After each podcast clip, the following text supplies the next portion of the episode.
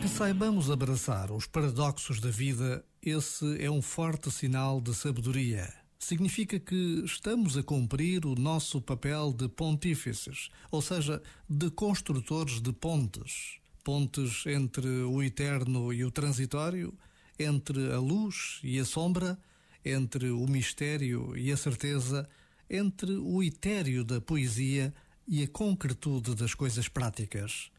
A cada instante somos chamados a derrubar muros, a acolher a dúvida, a ligar o improvável, a abraçar o contraditório e o antagónico.